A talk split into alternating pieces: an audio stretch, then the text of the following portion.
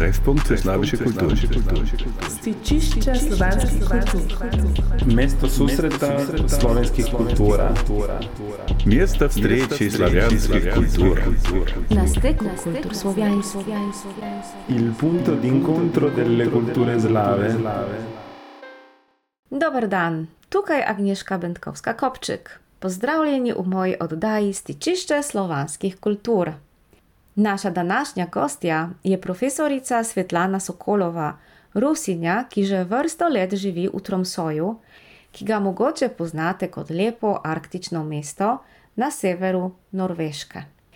Najn pogovor zaradi razdalje poteka preko ene od aplikacij, ki omogočajo sporazumevanje nadaljavo, zato se vnaprej opravičujem za morebitne tehnične težave. Kdo je naša gostja? Svetlana Sokolova je diplomirala iz ruskega jezikoslovja na Državni univerzi Lomonosov v Moskvi, nato pa je doktorirala prav tako iz ruskega jezikoslovja na Univerzi v Tromsoju, kjer je zdaj zaposlena. Njena glavna raziskovalna področja vključujejo kognitivno slovnico, korpusno in zgodovinsko jezikoslovje, pri čemer je njen glavni poudarek na ruski morfologiji in skladnji. Trenutno je gostujoča raziskovalka na oddelku za slavistiko Univerze v Bambergu, odkuder se je z nami povezala. Najn pogovor poteka v angleščini. Dober dan, Svetlana. Dobar dan, Agnieszka. Tell us, do you understand Slovenian? Did you Uh, understand what I have just said? Uh, most of it, yeah. I think I uh, caught all the major parts. Uh, so you introduced me. Uh, you said that I live in Norway and, and that I am a researcher and I teach uh, Russian language at the University of Tromsø and that I'm currently in Bamberg, Germany. That's right. Thank you for listening to the Slovenian language. And now, can you tell us for how long have you lived in Norway? And uh, also, what aspects of the Norwegian culture do you appreciate the most? Uh, fantastic question. I have lived in Tromsø for 16 years. In fact, I can even say that uh, there, there was a, uh, an anniversary not that long ago because uh, I arrived in Tromsø late in January 2008. And I can say that I fell in love with the place at first sight, almost, uh, particularly with the university and the people uh, that I was uh, surrounded by. Um, so, my colleagues and, and, and the students uh, at the university. When it comes to uh, uh, what I like about Norwegian culture, I can say that I'm a very strong fan of the egalitarian aspects of Norwegian culture. Uh, so, what does it mean uh, to me? Uh, so, first and foremost, considerate attitude uh, towards others and respect for others. And then maybe it's a little bit hard to put this in words, but I would say that it is also modesty. Um, so, within Norwegian culture, it is not common to praise yourself too much. Um, and I like this trait. But at the same time, although you don't praise yourself too much, you still um, uh, respect yourself. So, this modesty combines with self respect. And then at the same time, also Norwegians have a responsible uh, uh, approach to, to their actions. They uh, respect personal space and uh, possess independence. Uh, so, one of the things that uh, still surprises me as I travel to other places in the world is that in Norway, you cannot really bother people on a weekend wouldn't it be nice if you actually had uh, some uh, free space uh, on your on your vacation or on a weekend? Uh, so Norwegians try to follow this rule uh, quite strongly, and I haven't seen this uh, anywhere else. But at the same time, although they're independent and they respect each other's personal spaces, they also uh, share a strong feeling of community. And uh, the last trait, which I also find fascinating, is their attitude towards nature and nature preservation. So, for instance, all my Norwegian friends are attached to nature, uh, and all of them need some uh, to spend some time outdoors, uh, either on a short hike or a ski trip every single week. So they almost suffer if this doesn't happen. And if you're on a hike with them, uh, many of them will be able to name every single flower or bird that you encounter on the way. I think this is fascinating, uh, and this also shows their appreciation towards nature. And I believe that respecting your closest environment also makes you respect uh, yourself and your neighbors more. So these are the, uh, the qualities that I really like about Norwegian culture. I wouldn't say that I haven't encountered uh, these qualities elsewhere. Uh, in fact, I can even say that uh, my childhood um, in a small academic town in Russia, where I was born, uh, bears many similarities uh, with my life in, in Tromsø. But I feel that the qualities that I have mentioned are quite dominant values among Norwegians. So this this is why I wanted to emphasize them. You mentioned that you see similarities between your life in a small academic town in Russia and in uh, Norway. So, can you tell us where you are from? It's a small town in the Urals, uh, quite a picturesque place uh, by the lake uh, and a very beautiful forest. So that's why I am sort of comparing my experience in Tromsø to my childhood because there was also a research institute in uh, in that town, and this uh, proximity, this uh, closeness to nature, uh, also resembles Tromsø to some extent. Let's now talk about your academic life. You are a member of the research group CLEAR. CLEAR stands for Cognitive Linguistics Empirical Approaches to Russian. The group is one of the most esteemed research groups in the field of Slavic studies. Can you tell us what kind of research you conduct? Uh, it might be hard to answer this question just uh, in a few sentences, uh, but I will try to uh, focus only on the key points of what we do. So, we have uh, a theoretical perspective and a practical perspective. So, from the theoretical perspective, I would say that the key word would be linguistic variation. So what does that mean? For instance, we're all aware of uh, variation in grammatical constructions or syntactic constructions, as I might call them. For instance, variation like give me the book, give the book to me, uh, he loaded the hay onto the truck. He loaded the truck with hay. And I'm sure that all of you can come up with various constructions that uh, alternate, right, that vary in other languages as well. And such variation exists not only uh, at the level of grammar or like bigger grammatical uh, structures, but also at the level of particular words and their smaller parts like morph- morphemes. So, for instance, in Russian, sometimes uh, we have verbs that differ only in the suffix, the small part which is added to the root, something like buksovat, uh, to stall, and buksirovat, to haul. Uh, but uh, at the same time, uh, you might have uh, even uh, some uh, variation within the verbs where the meaning would be the same. And this is uh, what I'm studying right now with some of my colleagues from Germany. Моделировать, моделить, both of them mean to model, but then the question is why do we really have this mm-hmm. variation? And uh, such variation is often reinforced with language contact, that is, borrowings from, from a different language. Why is that interesting? So we can say that uh, variation is typical uh, for different uh, levels of language, right? It is typical for uh, words and constructions and even uh, small parts of words. Probably it's even intrinsic, an intrinsic property of the language. And such variation, on the one hand, is connected with uh, language evolution and also with the processes that happen in our brain. But at the same time, it can also reflect some social phenomena in the development of the language. Um, I can give you another uh, example from Russian, um, uh, which uh, I studied together with some of my colleagues. Um, in uh, recent years, have seen considerable debate concerning Russian feminitives.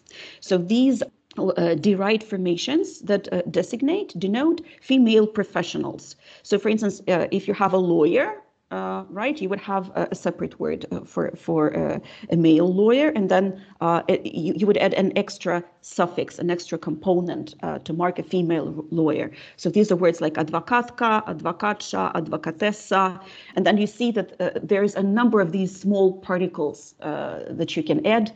and all of these three different words denote a female lawyer. What is interesting is that there was a strong tendency recently in Russia to form new feminitives for, for, for, for other nouns like uh, author or a film director.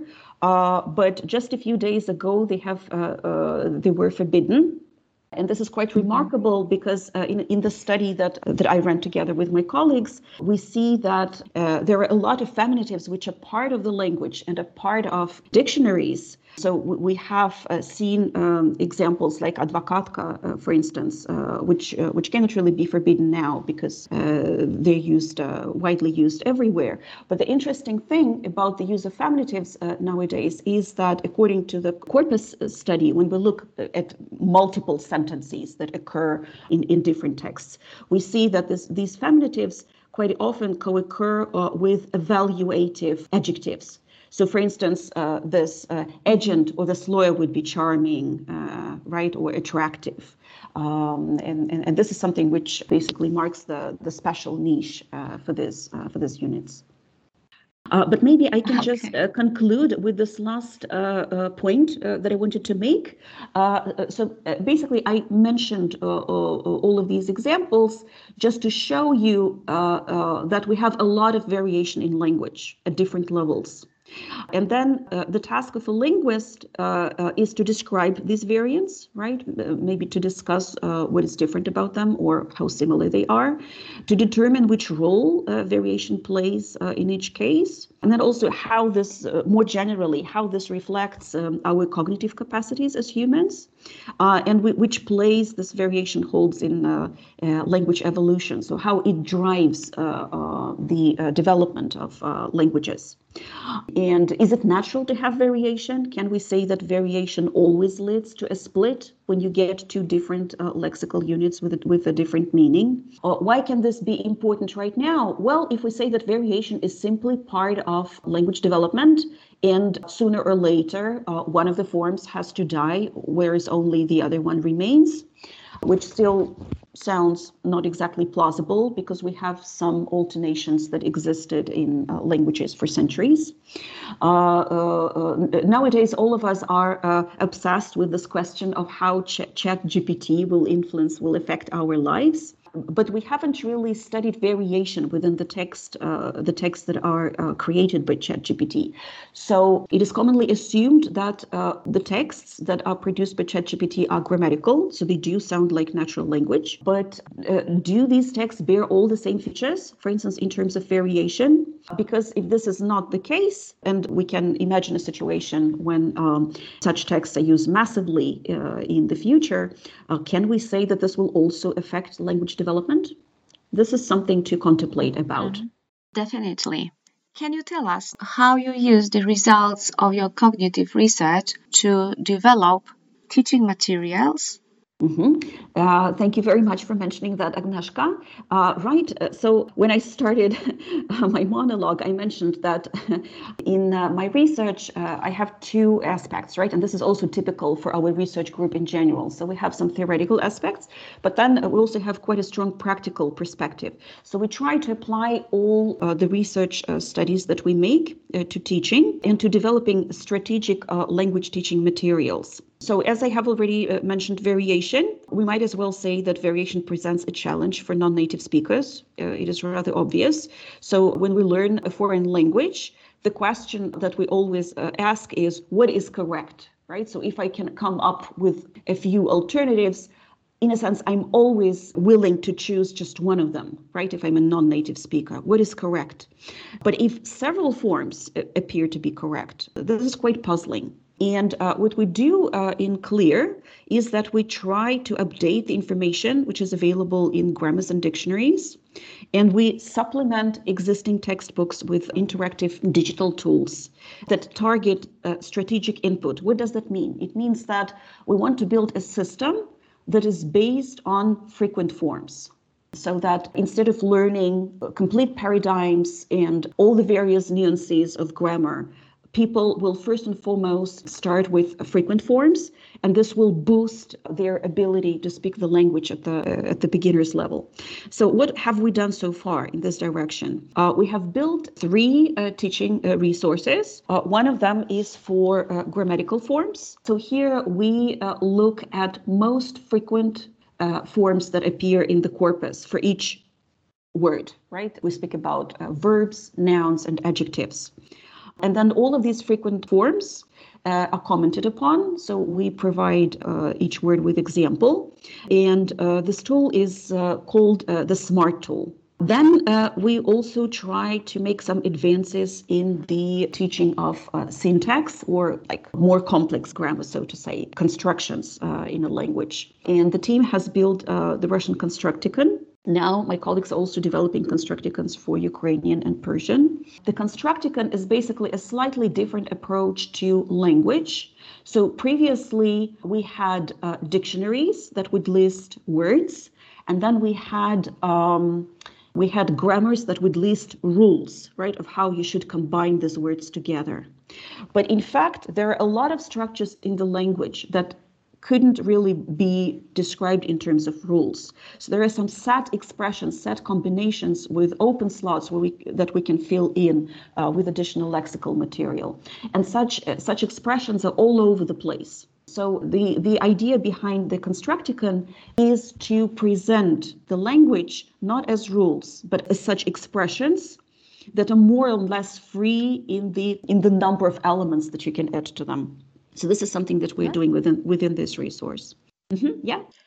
It means that you understand language as a set of constructions. Is that correct? It is correct. Uh, and this approach appears to be quite productive for uh, language teaching because we are uh, uh trying to incorporate it right now uh, into some of our courses, uh, for instance, at level B1. And students are quite happy about this because they feel that already after a few such sessions, they get more input that, that they can play with when they um, when they compose their own Russian sentences or texts. For the majority, it's much harder to compose something using a rule than to uh, basically play with already set structures and and just uh, combine together bigger blocks. Could you deliver more examples?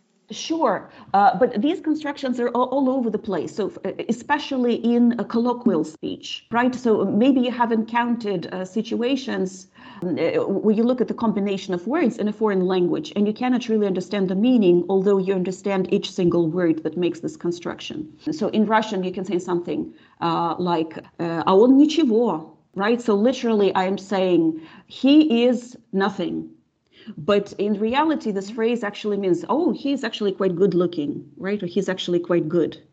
And all kinds of phrases that we use when, when, when we greet each other, right? Or, or when we say goodbye. Such uh, structures that are difficult to interpret from the uh, combination of the components are particularly widespread uh, in uh, evaluation. So, in all kinds of contexts, mm-hmm. when we interact and we are evaluating things. I remember also that one of the tools used by you in um, teaching Russian are films. Could you please tell us more about it?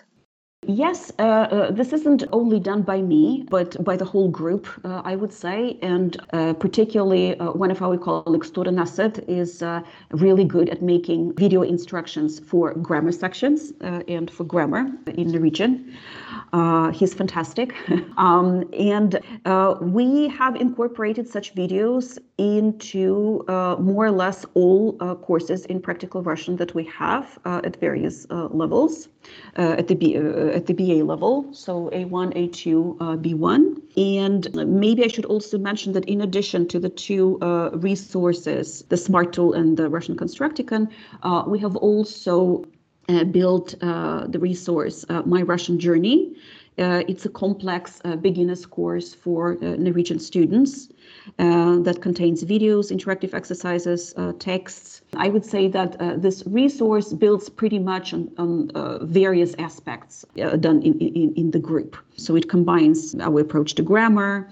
And uh, uh, the important thing about those videos um, is that they are short. Uh, so you, you you wouldn't want your videos to be too long. maybe they're maximum one two minutes. Uh, you have to have a very clear structure of where these videos would go because they have to be linked uh, nicely to the material that you're discussing in the classroom. And then these videos uh, could actually be used as part of the flipped classroom, uh, which means that uh, we assume that the students would be able to watch them before the class and they will already get some idea of what we will be discussing in the lecture. And then we can spend more time on the uh, practical exercises uh, together in the classroom and discussing the questions that the students have. But at the same time, the videos work better because I've seen many examples of such videos uh, that are available online and um, some uh, video bloggers become extremely popular, right, in various languages in Norwegian and English and Polish. But uh, such videos work nicer if you try to establish kind of like a more personal contact with the people that you're addressing when you're not just lecturing uh, with very general and very theoretical material, but you try to relate every single thing to your audience.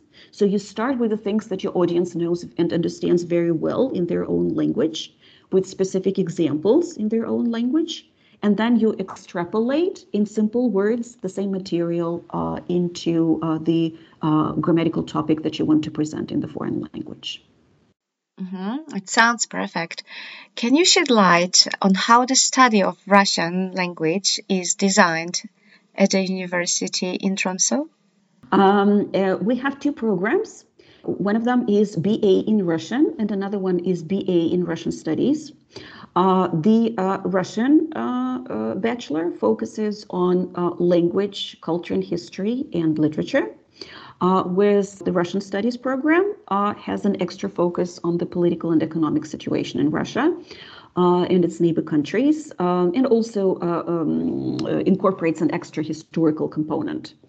I would say that what is important for our programs are two aspects uh, I would say that the keywords here would be research based teaching and student active learning. So, what is research based teaching? It means that we do not simply use existing textbooks, but we create our own digital materials based on corpus data and statistical tendencies uh, revealed in our research. And all grammatical information is constantly updated. So, like in a sense, we don't simply do research and teach, but we try to do research that will be helpful uh, for our teaching. And then student active learning. Uh, this is a combination of words that have become uh, quite uh, popular uh, in the recent years. What does this really mean? Uh, it means that we reconsider the roles of students and teachers and emphasize student experiences as critical thinkers uh, in this teaching uh, environment. So I can say uh, that our students are neither employees under a pressure from their manager, nor customers ordering at the second language instruction dining table, but rather we invite them to be active collaborators in the learning process and to help us create teaching materials and provide feedback at various stages of their programs.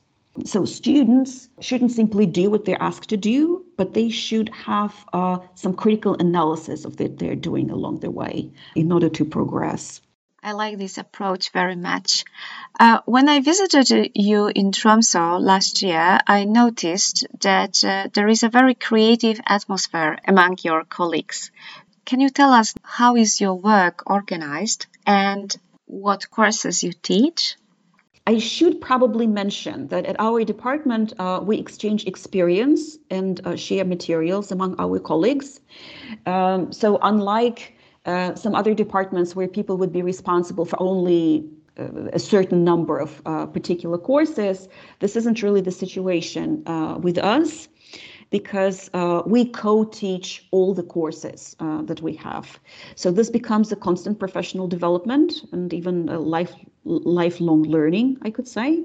Uh, but because because of the way uh, um, the teaching process is structured at our department, I have taught and I'm still teaching uh, different modules uh, within all courses in practical Russian at all levels, both BA and MA.